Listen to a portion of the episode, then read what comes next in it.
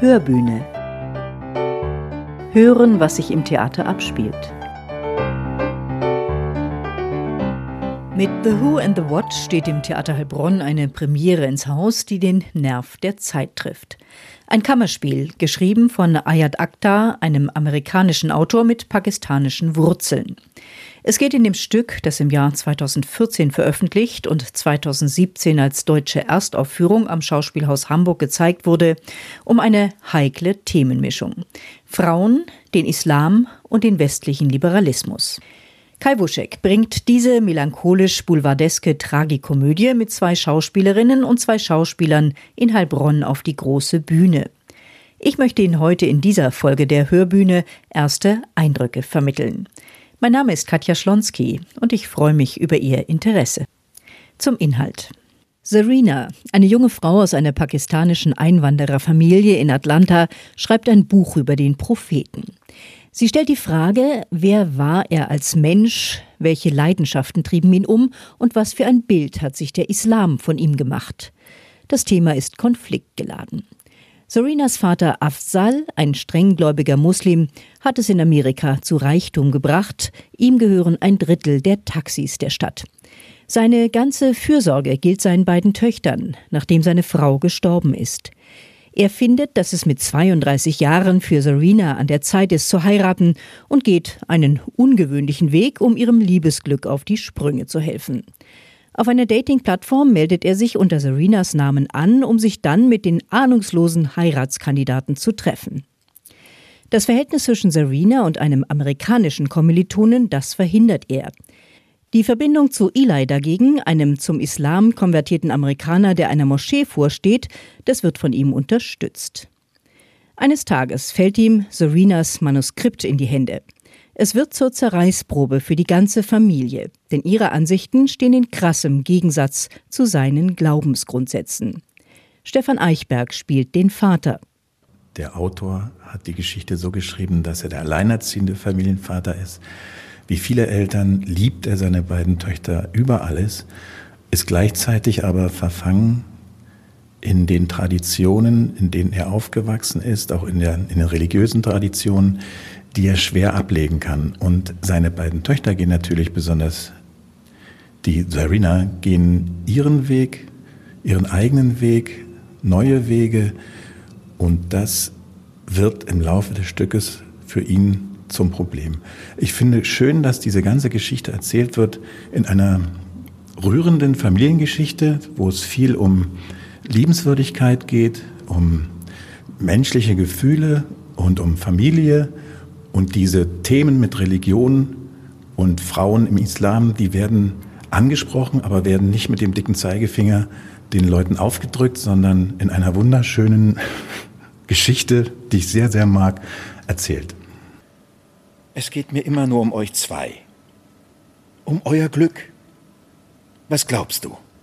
Wieso reiße ich mir da draußen 35 Jahre lang den Arsch auf? Damit ihr drei auch ganz sicher versorgt seid. Jetzt seid ihr nur noch zu zweit, nachdem der gottverdammte Krebs deine Mutter geholt hat. Dad, der Punkt ist doch zumindest seid ihr versorgt, du und deine Schwester. Ihr und eure zukünftigen Familien. Mehr als üppig. Ich weiß, Dad. Du hättest nicht die Freiheit, ein Buch zu schreiben. Dad, ich weiß. Und ich habe das unterstützt. Als du in Harvard aufgenommen wurdest. So stolz war ich nie in meinem Leben. Du wolltest Literatur studieren, Philosophie. Ich habe das unterstützt. Du wolltest deinen Master in kreativem Schreiben machen. Ich weiß. Du ich warst weiß. es, die mir gezeigt hat, wie wichtig es ist, dass wir nicht alle Ärzte und Anwälte und sonst was werden. Unsere eigenen Leute müssen über die großen Fragen nachdenken. Aber das kostet Geld. Geld. Geld. Und irgendwoher muss es kommen. Ich weiß. Du bist nicht glücklich. Glaubst du, ich sehe das nicht? Wenn ich nicht glücklich bin, liegt das daran, dass ich seit Monaten nicht schreiben kann. Die Auseinandersetzung mit dem Propheten fällt Serena nicht leicht. Die Schreibblockade quält sie. Sarah Finkel spielt in der Heilbronner Inszenierung die Rolle der Serena. Sarah, du spielst eine muslimische Frau, also die Tochter eines strenggläubigen Muslims. Wie hast du dich darauf vorbereitet? Ich habe viel gelesen, tatsächlich. mich generell mal mit dem Islam beschäftigt, mit den Traditionen, mit den Geschichten, mit dem Aufbau des Korans, mit der Rolle der Frau im Koran. Habe mit einigen muslimischen Freunden gesprochen, die natürlich wesentlich mehr Wissen haben, das man nicht aus Büchern bekommt. Habe viele Dokus geguckt und habe mich einfach irgendwo der Materie mal angenähert. In der Figur der Serena, die du spielst, konzentriert sich ja der Widerspruch, also zwischen dieser religiös geprägten Kultur des Islam und dem Leben einer modernen jungen Frau in einer westlichen, dem Anschein nach modernen Gesellschaft. Zerreißt sie das? Auf gewisse Weise ja. Ich glaube, dass der größte Wunsch ihrerseits wäre, genau diese zwei Welten zu vereinen. Weiterhin gläubig bleiben zu können, diesen Glauben auszuführen, an Gott glauben zu dürfen, aber gleichzeitig sich die eigene Freiheit zu nehmen, selbstbestimmt zu leben. Und ich weiß gar nicht, ob es sie am Ende zerreißt oder ob sie einfach versteht, dass das, was sie tut, der erste Schritt für ein offeneres Bild ist und sie einfach mit den Konsequenzen lebt. Und sie sagt das am Schluss, ähm, sie hat vielen anderen geholfen. Also es geht nicht nur darum, dass sie sich selbst hilft, sondern dass sie diesen ersten Schritt machen möchte. Sie hat zum Beispiel ihrer Schwester geholfen, ganz wichtig. Also was ist das für ein Verhältnis zwischen den Schwestern? Es ist ja doch auch immer wieder sehr angespannt. Jede Geschwisterbeziehung ist äh, von Hoch und Tiefs geprägt. Ich glaube, dass die Liebe sehr innig ist. Die sind zusammen aufgewachsen, die haben den Tod der eigenen Mutter überstanden gemeinsam, sind durch Trauer gegangen und sind vollkommen unterschiedliche Auffassungen, was allerdings nicht dazu führt, dass die zwei sich entfremden, sondern dass sie einfach in den Streit geraten, der dadurch logischerweise passieren muss, fast. Ich glaube, dass das Ende schon so gestaltet ist, dass die zwei wieder zueinander finden. Aber ich glaube, es braucht Zeit. Wie beschreibst du dich in der Rolle? Also wo liegen Ihre Stärken, wo liegen vielleicht eure Schwächen? Ganz am Anfang des Stücks steht der Satz luchsäugig, dass die Frau luchsäugig ist. Und ich habe mir das so ein bisschen hinter die Ohren geschrieben. Es ist eine sehr intelligente Frau, eine eloquente Frau mit extremer Meinung. Und ich glaube, der große Schwachpunkt ihres eigenen Seins ist, wie bei sehr vielen Menschen mit einem wahnsinnigen Willen, etwas zu verändern, ist, dass sie dafür in Anführungsstrichen über Leichen gehen muss. Und dass ihr dieses ganze Schreiben, dieses Buch eine gewisse Einsamkeit beschert. Und im Grunde ist sie ein sehr einsamer Mensch, der tief verletzt worden ist durch den Glauben, auch durch den eigenen Vater, durch die eigene Auslebung ihrer Religion und gleichzeitig aber eine wahnsinnige Kämpferin. Eine Kämpferin für das, was sie braucht und was sie will und was sie für richtig hält. Und davon lässt sie sich auch so schnell nicht abbringen. Zu dieser Stärke, zu dieser Intelligenz kommt natürlich auch eine ganz starke Emotionalität. Sie ist ein sehr feinfühliger Mensch. Ich glaube, sie ist wahnsinnig emotional und sie darf und will sich nicht in die Karten schauen lassen, weil sie dieses Buch nicht über eine Emotionalität schreiben kann. Das ist eine Arbeit, die sie tun will und die sie tun muss. Aber es bricht natürlich aus ihr raus das ist, sonst wäre es ein, kein spannendes Stück, wenn es nicht genauso geschrieben wäre, dass diese Figur wahnsinnige Abgründe besitzt. Und ja, ich bin gespannt, wo das noch hinführt. Dieses Gespräch, wir haben es etwa drei Wochen vor der Premiere geführt. Da stand noch ein langer, spannender Probenprozess bevor. Fest stand aber zu diesem Zeitpunkt, es gibt auch erhebliche Differenzen im Stück zwischen Serena und ihrer jüngeren Schwester Mawish, was die Rolle der Frau im Islam betrifft. Hier ein Szenenausschnitt, ein Gespräch zwischen den Schwestern. Romy Klötzel spielt Marwish, die eine traditionelle Beziehung mit Harun führt und sich trotzdem zu Manuel hingezogen fühlt. Wenn du an Harun denkst, an was denkst du dann? Er ist mein Mann. Aber an was an ihm? Oh, er ist klug. Ja. Und lustig. Naja. Doch, wirklich. Wenn du da bist, ist er anders. Du schüchterst ihn ein. Okay.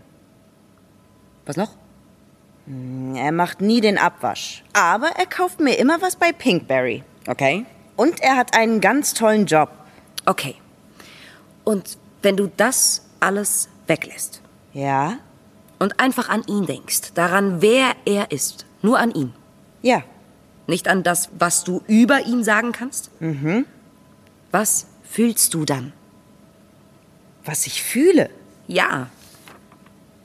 Ich versuch's einfach. Ja? Sauer. Ich bin sauer. Vielleicht bist du deshalb in Manuels Wohnung gelandet. Die vierte tragende Figur im Stück ist Eli. Ein gebürtiger Amerikaner und Muslim, der Serena auch durch die Bemühungen ihres Vaters letztendlich näher kommt. Der Disput dahinter? Serena, Betty, hör mir zu. Ich habe sieben andere junge Männer getroffen. Dann waren es sieben. Alles gut aussehende Kerle mit guten Jobs, perfekte Schwiegersöhne. Unfassbar. Und ich habe dir nichts. Du hast auf meinen Namen einen Account eingerichtet. Ich habe es nicht mal du versucht. Du hast Bilder von mir gepostet. Warum nicht? Du hast mit Leuten geschrieben und so getan, als wärst du ich. Weil ich es wusste, dass sie nicht richtig sind. Dass du mit keinem von denen glücklich wirst. Dass dich keiner davon jemals versteht. Der hier ist anders. Du bist unglaublich. Du solltest beeindruckt sein, dass ich das hinbekommen habe. Dad. Triff ihn einfach, Betty. Nein. Und Serena trifft ihn doch und erzählt dem bärtigen Eli, gespielt von Arlen Konjetz, von ihrem Buch. Zweieinhalb Jahre habe ich für die erste Fassung gebraucht und nichts stimmt. Seit sechs Monaten kann ich kein Wort mehr schreiben. Warum nicht? Ich weiß nicht. Es fällt mir schwer, das zu glauben. Wahrscheinlich ist es dir ziemlich klar. Und wenn, warum sollte ich es dir erzählen? Na, weil ich hier bin und mich dafür interessiere und nur eine Vermutung, aber letztlich wirst du mich wohl nicht wiedersehen, also hast du nichts zu verlieren. Ich habe das Gefühl, ich lasse mich nicht. Ich. Ich habe so ein Gespür für Mohammed, dafür, wer er war. Wir wissen alles Mögliche über ihn oder glauben es zu wissen, Einzelheiten, wie er war Araber, Aisha war seine Lieblingsfrau, er hatte eine Zahnlücke und so weiter und so weiter. Doch all die Geschichten, die wir da hören, die man sich seit Jahrhunderten erzählt, deuten auf keinen echten Menschen hin. Das ist alles wie so ein Denkmal für das, was wir aus ihm gemacht haben. Aber wer er wirklich war, das wissen wir nicht. Und so nenne ich mein Buch das Wer und das Was. Das ist extrem ambitioniert. Je nachdem, wie du das anpackst, könnte es Ärger geben. Da liegt er richtig. Natürlich gibt es diesen Ärger. Kai Wuschek orchestriert ihn, er setzt dieses intensive Schauspielertheater um. Das zurückhaltende Bühnenbild von Tom Musch stützt und intensiviert dabei den Fokus auf die vier Menschen. Wuschek erzählt von seinem Blick auf The Who and the What. Das ist ein Stück, was Multiperspektiven innerhalb einer Familie offenbart und auch Prozesse, wie sich Dinge wandeln können und verändern können, aber wo es Risse gibt zwischen Familienmitgliedern oder wie sich diese Risse plötzlich wieder verändern und ja, man hat äh, dadurch viele unterschiedliche Perspektiven auf bestimmte gesellschaftliche Fragen und äh, Manchmal wird das tragisch, manchmal kriegt das einen komödiantischen Moment oder sowas. Und dadurch ist das einfach auch multiperspektivisch. Es wird als well-made play bezeichnet. Ja. Wie übersetzt du das? Well-made play ist eigentlich eine Geschichte, die im 19. Jahrhundert im französischen Drama entstanden ist. Und äh, der Autor ist so präzise, dass das Stück fast wie äh, eine Komposition, also an der Stelle äh, ist eine Zäsur, an der Stelle ist eine Pause, an der Stelle ist ein Drehpunkt, hier ist ein hohes Tempo, hier ist ein langsames. Der hat das sehr präzise schon auch in der Wirkungsabsicht ja, wie eine Komposition. Also es ist durchchoreografiert, kann man ja, vielleicht sagen. Und daran hältst du dich auch in der Regiearbeit? Wir haben das erkundet, sind auf sehr viele interessante Momente dabei gestoßen, haben aber auch im Gespräch miteinander äh, an bestimmten Punkten Dinge neu befragt und untersucht und äh, ja, spielerisch im Umgang. Das Wer und das Was, also so würde man das ja wörtlich übersetzen, the who and the what. Also wer ist der Mensch? Was stellt er dar? Und was ist der Mensch wirklich in seinem Wesen, in äh, seinen Handlungen? Wäre das begründet, die Antwort darauf? Welche Antwort will uns der Autor geben? Also der Autor verwendet ein Zitat von einem französischen Philosophen, Jacques Derrida heißt der. Und ähm, das ist ja was anderes, wenn ich auf jemanden zugehe und ihn frage, wer bist du? Wie würde er da antworten? Und wenn ich ihn frage, was bist du?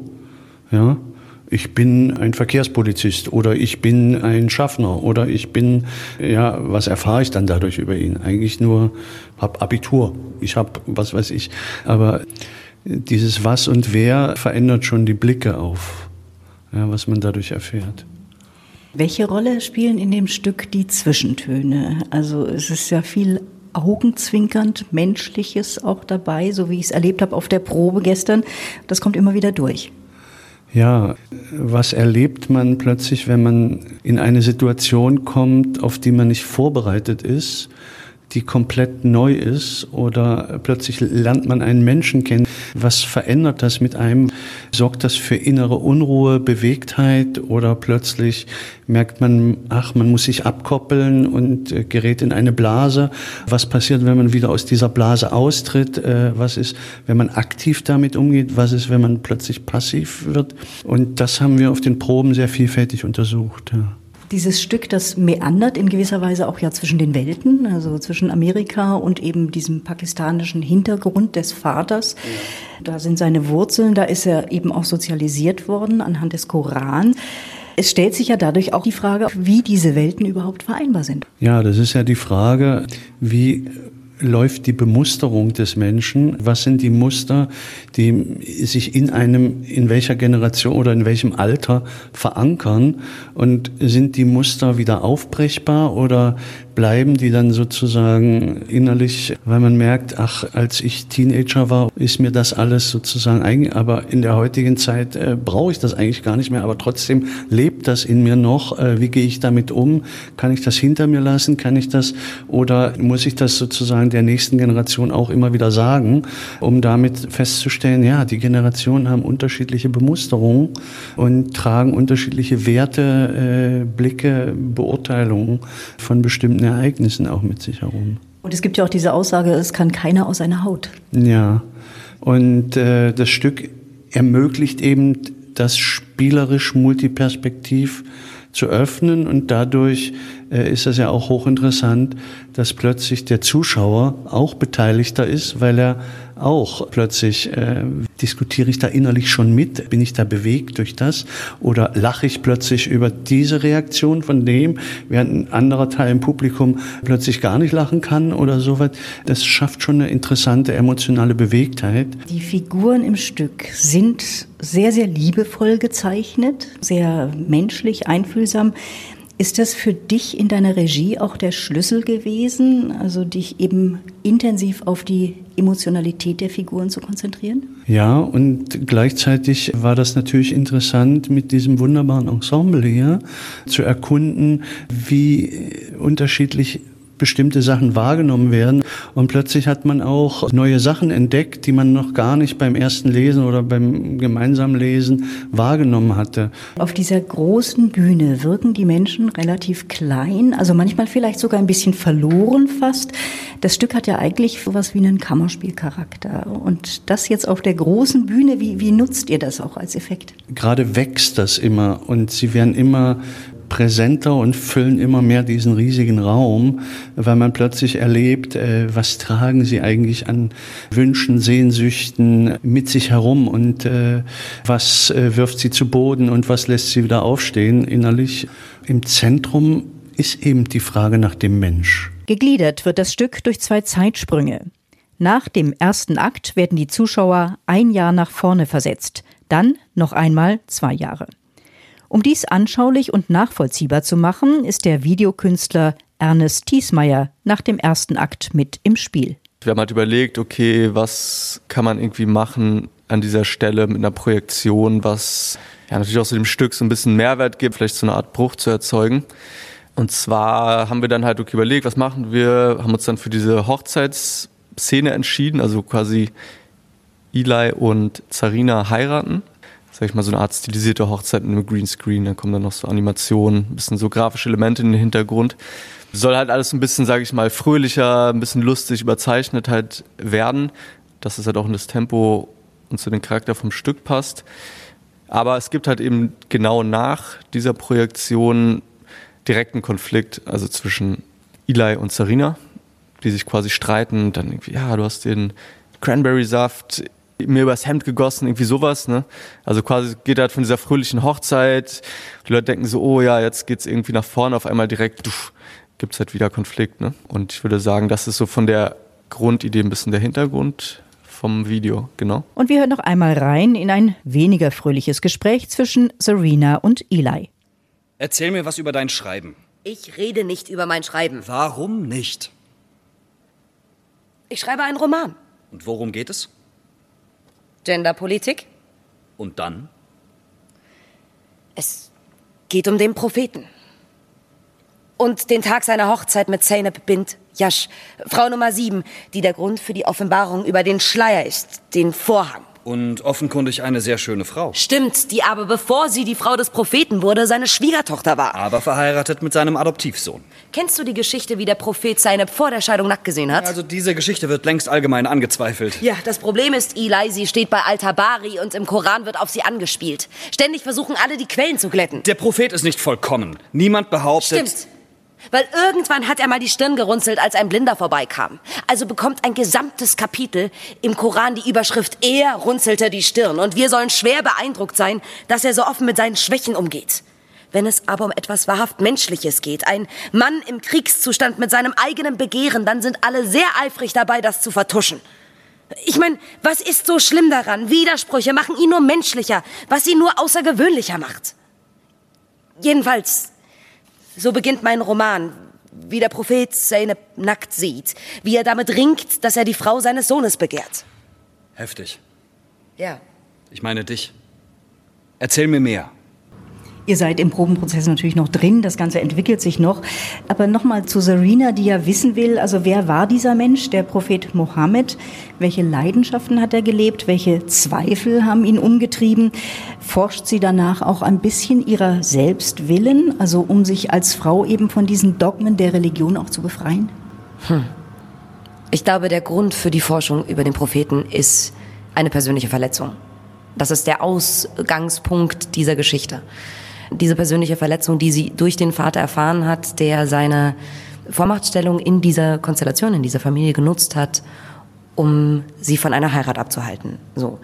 Und ich glaube, sie macht es zu Anfangs ihrer selbst willen, um sich selbst zu sagen, ich kann euch beweisen, so steht das da nicht. Ich kann euch beweisen, lasst uns frei leben, lasst uns Frauen frei, lasst diesen Menschen, diesen Propheten, der sehr gütig, sehr inspirierend, sehr wertvoll ist, nochmal anders ansehen. Lasst ihn uns in eine moderne Zeit bringen. Und ich glaube, das ist generell etwas, was man auf jede Religion ziehen kann. Es geht hier nicht nur um den Islam, es geht genauso im Christentum wie in allen anderen Weltreligionen, in der Kleinteiligkeit der Religiosität.